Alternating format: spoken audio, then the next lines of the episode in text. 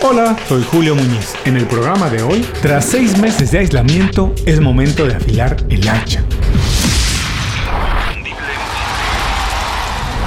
Esto es Inconfundiblemente. Aprende a ser tu mejor versión.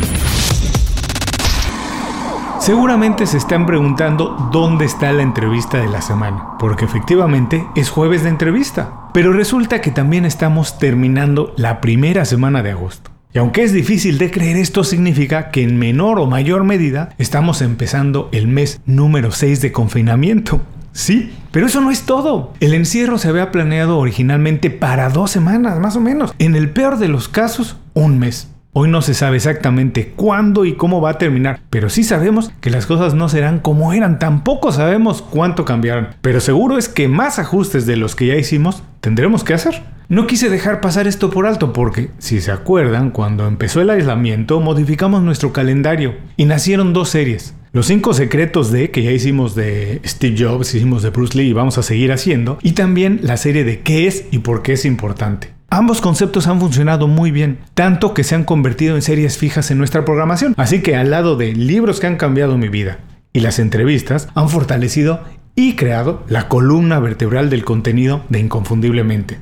El hecho es que ya son seis meses de una situación titubeante que nosotros no controlamos. Algunas veces el optimismo nos hace pensar que pronto, que muy pronto estaremos retomando más o menos la vida de antes. Pero otros días de verdad las noticias son tan malas que cuesta trabajo ver la luz al final del camino. Lo que es cierto es que esta situación nos recuerda que hay muchos factores en la vida que están fuera de nuestro control que por más que hagamos e intentemos, sencillamente escapan a nuestra influencia. No vale la pena perder tiempo en ellas, porque si nos detenemos mucho tiempo, lo único que vamos a conseguir es un montón de estrés y en una de esas hasta un mal como la colitis. Ojo, lo que estamos viviendo es serio. No estoy diciendo que lo ignoremos, no. Hay que cuidarse y hay que cuidarse mucho. Lo que digo es que la prioridad es enfocarnos en las cosas que sí controlamos al 100% porque a pesar del caos, de la locura y toda la sinrazón que se percibe en el mundo, todavía hay muchas cosas que nosotros controlamos.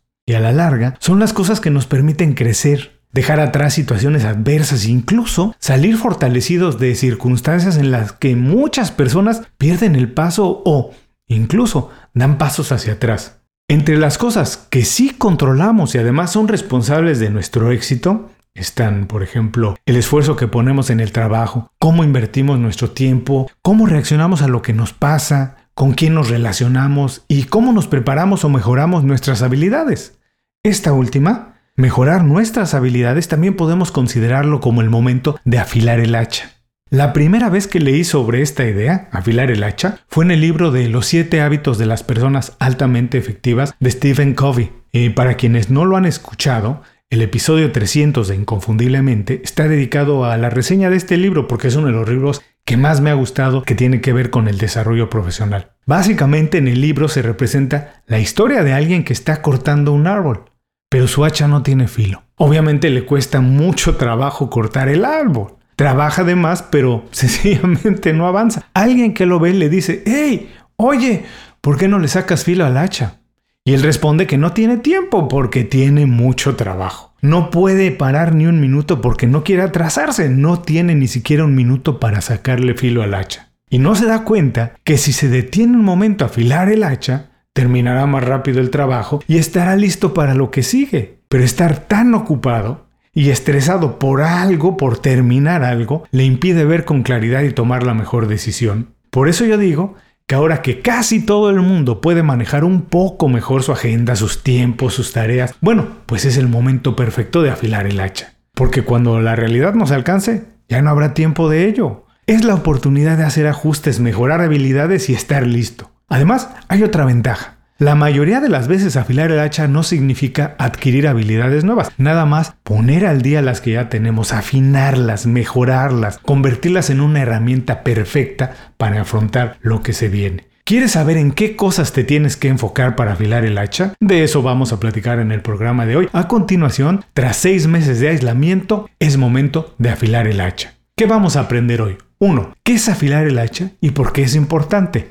2. ¿Qué áreas de nuestra vida se tienen que mejorar para desarrollar todas nuestras habilidades? Y 3. ¿Por qué afilar el hacha nos ahorra tiempo, además de facilitar que consigamos los objetivos que nos hemos fijado? El programa de hoy es presentado por Las 5 Razones. Las 5 Razones es una lista de recomendaciones semanales pensadas específicamente en ti. Es un boletín con consejos, herramientas e ideas fáciles de aplicar para mejorar tu vida profesional o tu negocio. Visita inconfundiblemente.com y suscríbete de manera gratuita. No tienes que hacer nada más. Una vez que te suscribes al boletín, nosotros nos encargamos de que todos los viernes recibas un email detallado y fácil de leer con estas herramientas. Toma las riendas de tu vida. Visita hoy mismo inconfundiblemente.com y suscríbete de manera gratuita para empezar a recibir nuestras recomendaciones.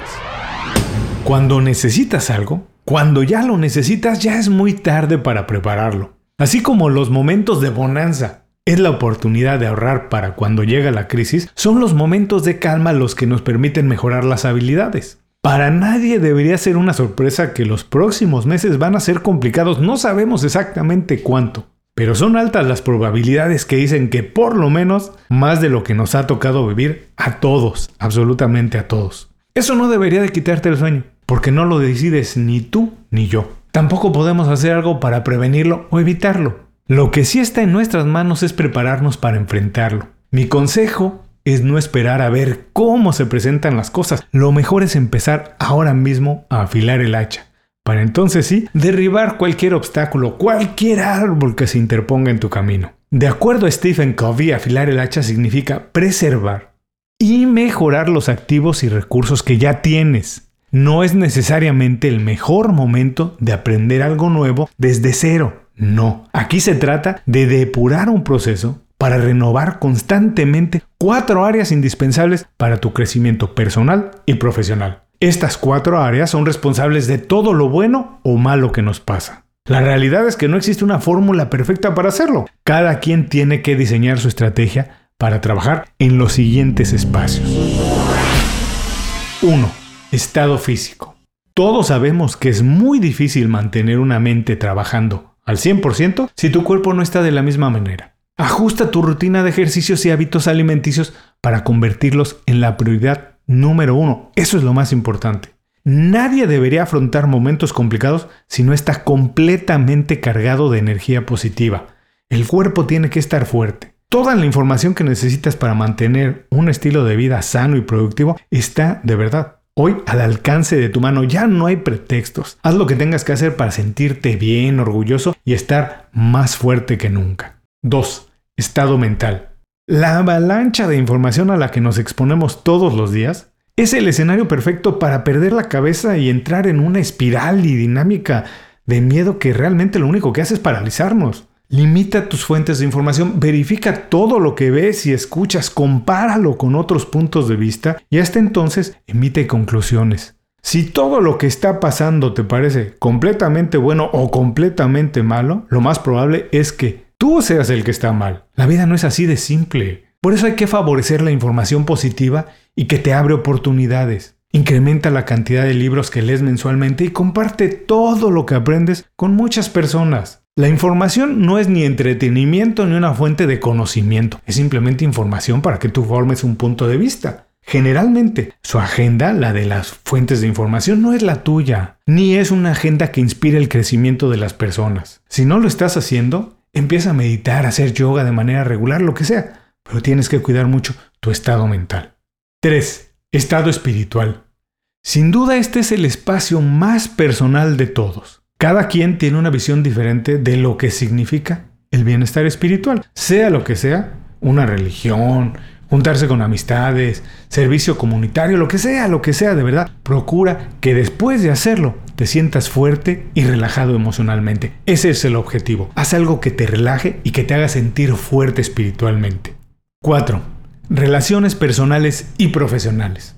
Desarrollar relaciones personales y profesionales toma mucho tiempo.